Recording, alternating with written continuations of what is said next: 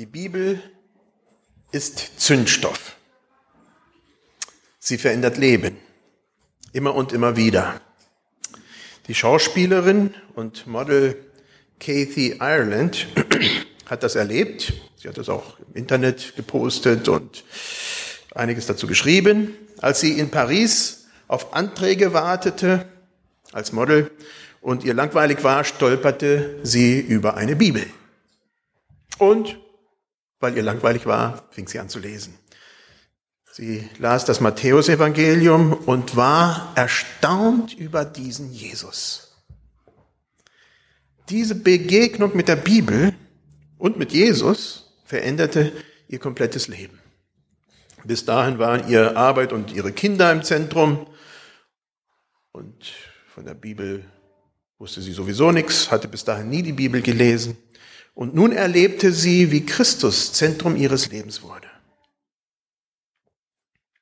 Josias, nein, Entschuldigung, das ist mein Sohn, Josia, Entschuldigung, es kommt automatisch, der mit acht Jahren König wird, erlebt so eine Situation, die sein Leben komplett auf den Kopf stellt.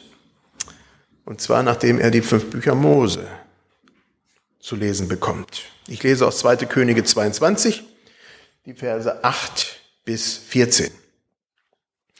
Und der hohe Priester Hilkia sprach zu dem Schreiber Schaffan. Ich habe das Buch des Gesetzes gefunden im Hause des Herrn.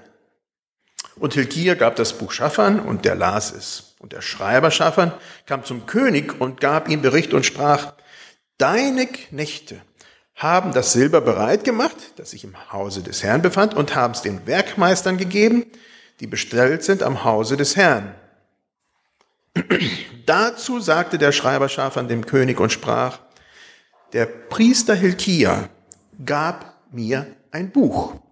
Und Schafan las es vor dem König, da aber der König die Worte des Gesetzesbuches hörte, zerriss er seine Kleider und der König gebot dem Priester Hilkia und Ahikam, dem Sohn Schafans, und Achbor, dem Sohn Michajas, und Schaffan, dem Schreiber, und Asaja, dem König, den Knecht des Königs, und sprach,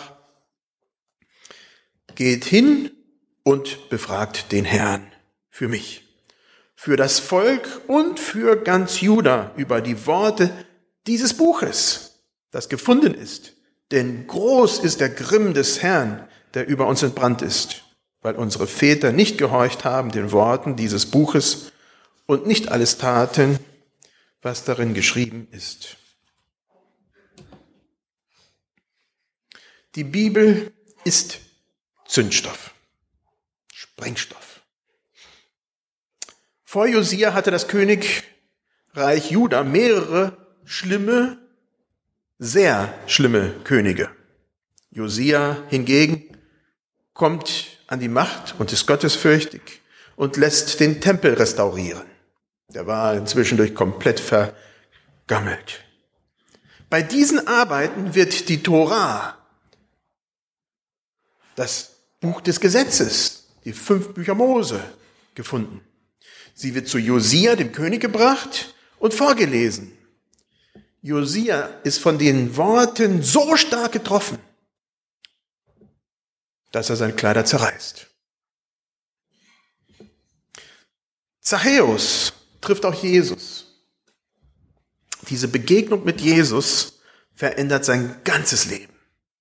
Obwohl Jesus ihm nicht Anweisungen gibt, was er denn tun müsste, wird Zachäus aktiv und gibt einen großen Teil seines Vermögens an bedürftige Menschen und einen anderen Teil seines Vermögens benutzt er dazu, den Menschen, die Menschen zu entschädigen, die er finanziell bis dahin betrogen hatte. Als ich als Kind in Espelkamp wohnte, hatten wir Kontakt mit einem ehemaligen Alkoholiker, Otto. Der Alkohol hatte bei ihm schon Gehirnschäden verursacht, seine Ehe war in die Brüche gegangen und er lebte alleine. Seine Frau und Kinder hatten ihn verlassen. Als Otto Jesus begegnet ist, durch das Lesen der Bibel, wurde er Christ. Er konnte dem Alkohol absagen, er ging in eine Therapie und er startete ein neues Leben. Wenngleich natürlich mit Einschränkungen. Ich erlebte ihn einmal, da waren wir bei ihm, wie er seinen Fenster, äh, seinen Fernseher aus dem Fenster schmiss. Der war so ärgerlich über diesen Fernseher, weil er merkte, dass es ihm schadete, Fernseher zu schauen. Er reagierte ganz stark und es wäre gut, hätte er mal geguckt, ob da jemand gerade lang lief, weil das landete auf dem Bürgersteg. Das war Otto. Diese Radikalität hat mich damals tief beeindruckt. Welchen Wert messen wir der Bibel bei? Ist sie auch für uns Sprengstoff, die unser Leben immer und wieder, immer wieder umkrempelt? Wir lesen darin, sind von Gottes Zuwendung an uns, an unser Leben dermaßen angetan, dass es unser Herz stark berührt. Im Gegenzug werden wir auf unser Fehlverhalten aufmerksam und korrigieren dementsprechend auch unseren Alltag. Oder ist es vielleicht ganz anders? Landet die Bibel bei uns eher ungelesen und ungeachtet in der Ecke? Josia hat in seinem Leben sehr viel richtig gemacht. Er war ein guter König. Er wandelte in allem, steht da, nach den Wegen Davids, seines Vaters. Und doch merkte er, als er die Gesetzesrollen las, dass nicht alles gut und in Ordnung war. Er ist konsequent und gesteht es ein. Er ändert sein Verhalten, er kehrt um. Wie sieht es bei uns aus? Hat die Bibel diese Wirkung auf uns? Stolpern wir über Einsichten und Erkenntnisse, die unser Leben buchstäblich zum Erzittern bringen? Oder ist die Bibel für uns eher ein abstraktes Buch, das wir mit Respekt lesen, aber welches unser Leben nicht beeinflusst oder auch verändert? Wie gesagt, die Reaktion vom König Josia ist massiv. Er zerreißt seine Kleider, er tritt vor Gottes Angesicht und weint und betet.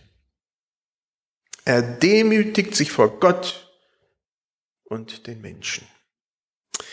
Er macht sich verletzlich und ist zutiefst verletzt, als er herausfindet, dass seine Vorgänger Gottes Gebote mit Füßen getreten haben.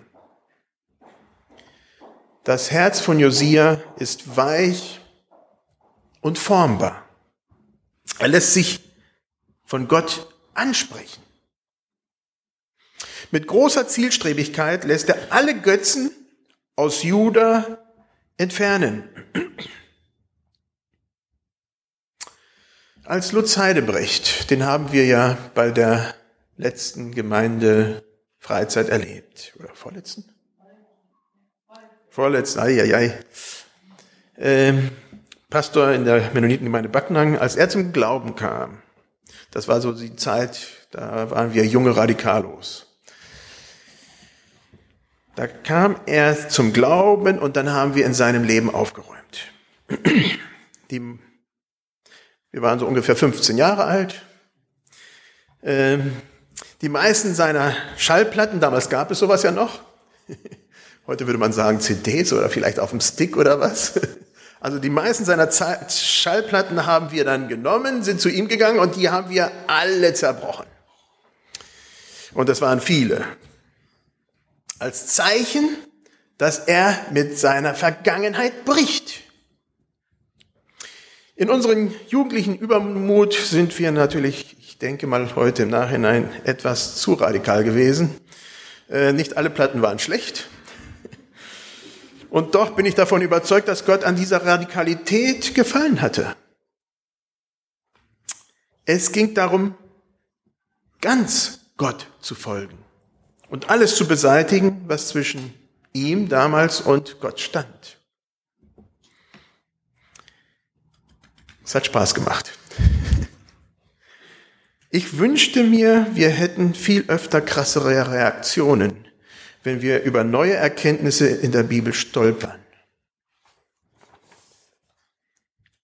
Wenn wir emotional verstehen und spüren, dass wir es mit dem heiligen Gott zu tun haben, der Himmel und Erde gemacht hat. Dass dieser Gott unsere ganze Hingabe möchte, kein bisschen weniger. Ich wünsche mir für uns als Gemeinde eine tiefe Sehnsucht, sich wieder und immer wieder ganz hineinzugeben in diese Gegenwart Gottes. Zu schauen, was Gott will, seine Nähe zu suchen. Das ist volles Risiko. Das kann bedeuten, dass unser Leben komplett auf den Kopf gestellt wird. Ich wünsche mir eine neue Erschrockenheit über unsere eigenen Wege die sich über die Monate und Jahre verfestigt haben. Ich wünsche mir eine neue Erschrockenheit über unsere Gottvergessenheit, die oftmals unseren Alltag bestimmt. Wann hat, das letzt, wann hat das letzte Mal bei dir so ein geistliches Erdbeben dein Leben erschüttert? Wann hast du Umkehr und eine neue Hinwendung zu Gott erlebt? Für Josia waren es die vielen, vielen Götzen, die sich über die vielen Jahre in Juda angesammelt hatten. Im Tempel sogar, auf den Höhen, überall. Die, diese mussten entfernt werden. Das war eine Lebensaufgabe, die zu entfernen es galt. Welches sind unsere Götzen? Deine und meine Götzen? Die sich zwischen uns und Gott stellen. Ohne Zweifel ist in unserer Gesellschaft unser Geld, unser Reichtum oftmals solch ein Götze. Menschen in unserer Gesellschaft ziehen um, weil der Arbeitgeber es verlangt. Weil es einen besseren Job mit mehr Gehalt irgendwo gibt. Sie ziehen selten um, weil sie der Überzeugung sind, geistlich am falschen Ort zu sein weil sie dort woanders Gott besser dienen können. Das sollte uns zu denken geben. Geld und Arbeit sind wichtig, ohne Zweifel, aber sind sie auch für unser Leben, Leben tatsächlich das Bestimmende? Oder bestimmt Gott doch unser Leben? Nachdem der erste große Schreck beim König Josia vorbei ist, nachdem er seine Kleider zerrissen hatte, das lasse ich mal heute Morgen lieber sein, schickt Josia seine Leute los, um Gott zu befragen. Wie schön.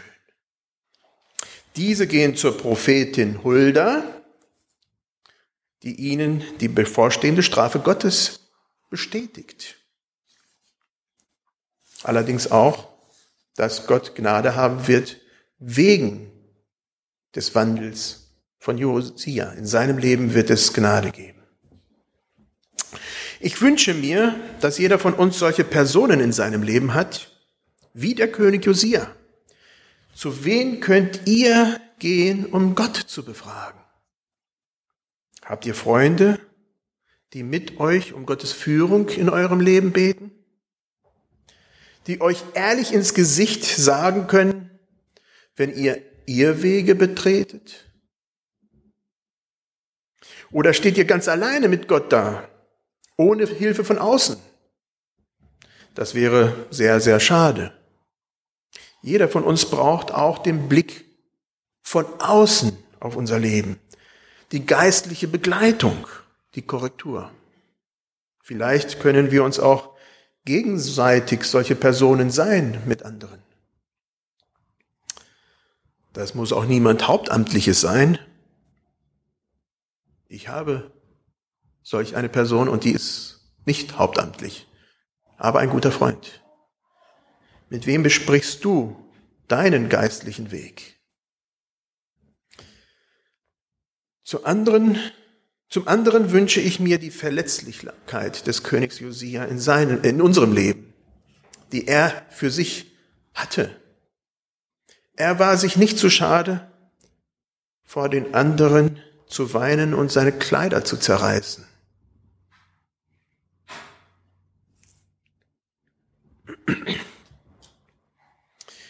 Sicherlich hat er sich dadurch sehr, sehr verletzlich gemacht. Das mögen wir als Menschen überhaupt nicht. Das gefällt uns nicht. Das tut uns weh. Wir wollen stark sein. Wir wollen, dass die anderen nur das Beste von uns denken. Wir wollen, dass die anderen sehen und erleben, dass ich mein Leben im Griff habe. Aber Verletzlichkeit ermöglicht Neuanfänge. Fehler eingestehen, sich angreifbar machen, das ist wahre Stärke. Gott reagiert ganz stark darauf. Er hat bei Josia ganz stark darauf reagiert. Wenn ihr heute nach Hause geht, denkt über Josia und über euer Leben nach. Wo erlebt ihr die Bibel als Sprengstoff in eurem Leben? Wo lasst ihr euch vom Wort Gottes in euer Leben hineinreden?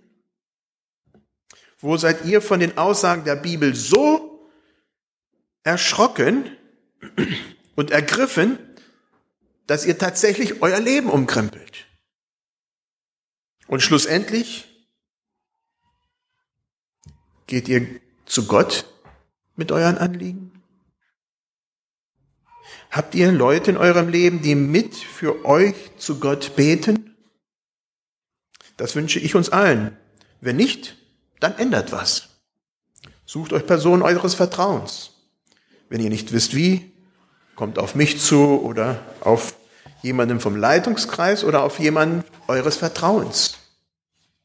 Bleibt nicht allein. Soweit möglich, bitte ich aufzustehen.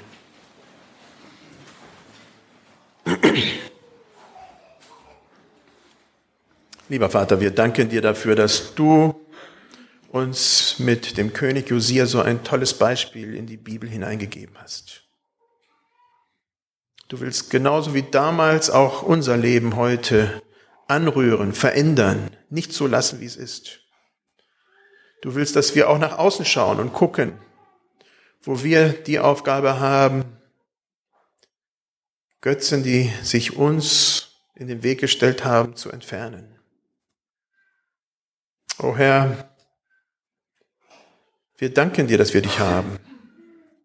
Wir danken dir, dass du uns nicht loslässt, dass du immer wieder in uns zur Seite trittst, dass du uns immer wieder aufmerksam machst. Gib, dass wir dann wirklich diesen Schreck erleben, so wie Josia. Etwas zu finden, was wertvoll ist und was unser Leben gestaltet. Amen.